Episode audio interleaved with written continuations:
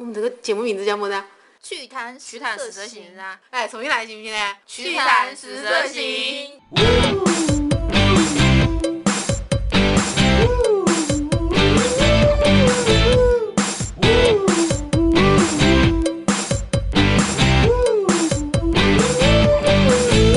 我是最近对日本文话有一丢丢迷恋的甜心。那大家都知道，甜心六月份呢又要带小伙伴们去关西去玩去了。所以在这之前呢，甜心查阅了很多资料，然后也看了很多电影和纪录片，就想增多一些对日本的了解。那前几天呢，甜心写了一篇文章，叫《京都艺伎是卖艺还是卖身》。然后这篇文章呢，在很多个平台上的阅读量，差不多应该也有十来万了吧。所以甜心现在想把对艺伎这一块的了解，用《趣谈十字行》这个节目，然后让更多的听众也能听得到。那提到京都呢，就不得不让人想到艺伎。曾经作为一个艺馆的集中地，京都的艺伎多达几万人，然后经历了各种的兴盛和衰落，一直到现在，京都的艺伎只剩下差不多两百位左右。那甜心上一次的京都之行是没有偶遇到他们的，我也很期待在六月份的时候再去到京都，可以一睹艺伎的风采。从京都回来之后呢，甜心也是重温了一遍《艺伎回忆录》，看了一些有关艺伎的纪录片，然后也阅读了一些书籍，开始对这个行业才有了一个比较客观的理解。嗯，那现在甜心就可以把自己的一些理解去讲给大家听，不一定是百分之百的正确，但一定会让你对艺伎会有一个更深的了解。那一百位游客是对艺伎有着一百种的见解的，有人说他们是卖唱的、卖笑的、陪客的，甚至出台的。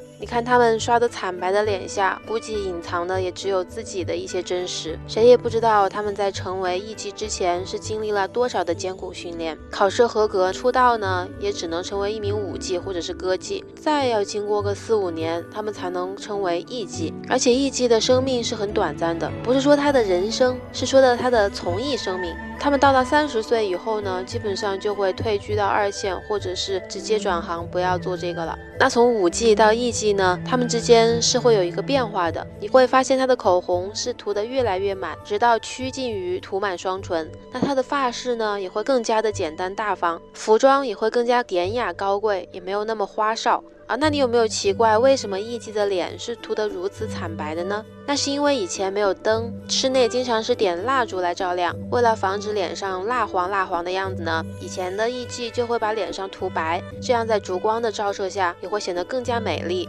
那其实还有一种说法，就是这些艺伎他们除了唱歌跳舞以外呢，还会用一些其他的方式去博得客人的愉悦，比如说礼仪上的，然后言语上的。那经常会有一些时候，他们不知道怎么样去面对客人的调侃，或者是面对客人的疑问，所以他们的脸上涂的惨白呢，也可以掩饰一下他们内心的一些不安，或者是说他们思考的时候的那些微表情。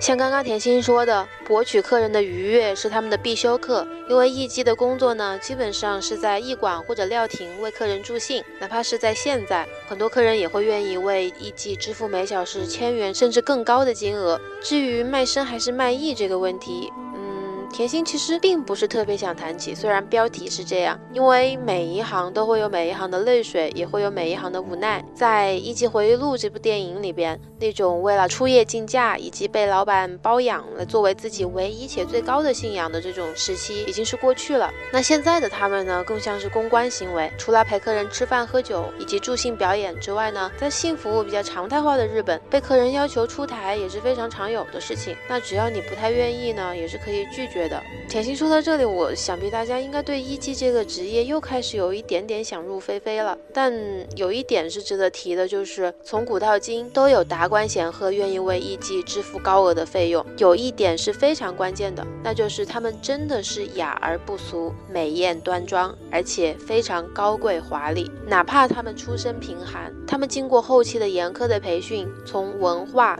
礼仪、语言、装饰、读书、琴瑟，直到鞠躬、针灸一系列的培训，使得他们气质非凡，有内涵。在场合上，不论宾客挑起什么话题，他们都能与之攀谈。他们出席时身着的那身和服，少说也是大几万人民币哦。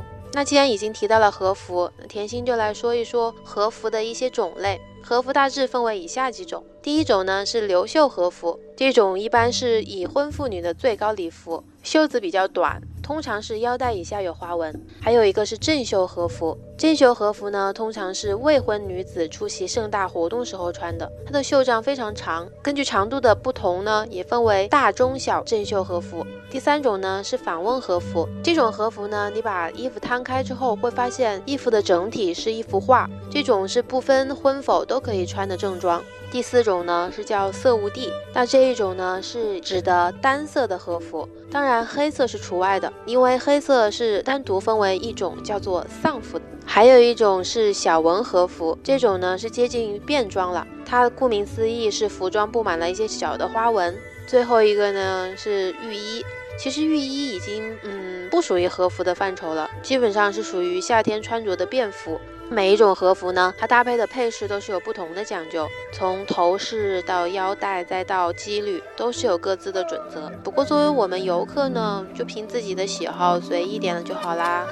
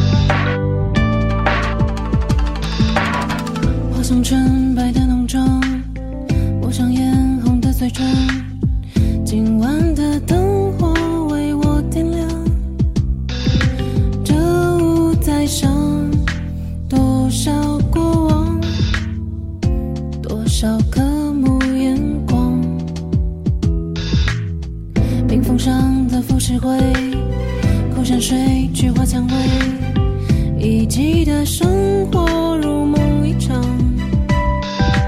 不为过去黯然神伤，只享受短暂光芒。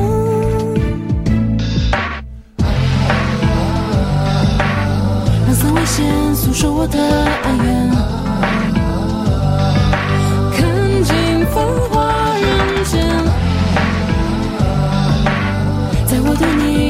震惊之前，等待命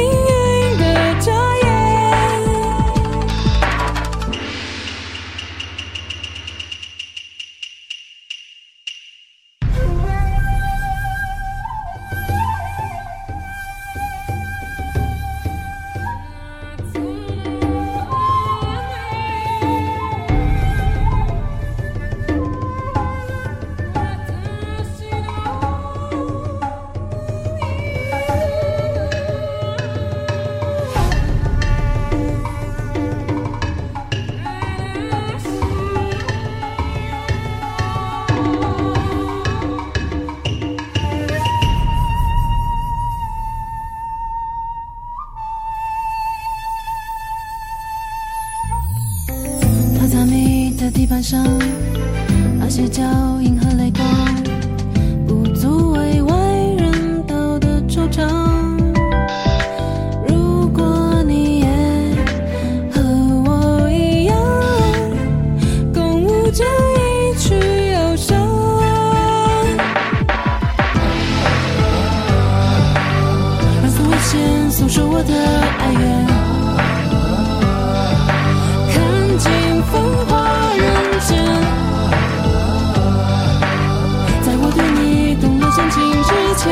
等待命运的眨眼，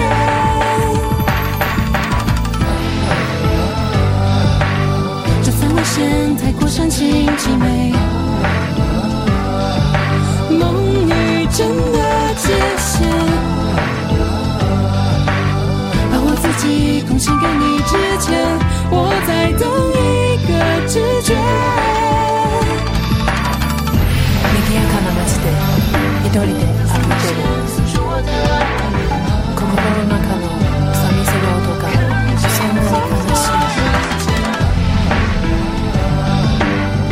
我的段暂停的时间等待命运的检验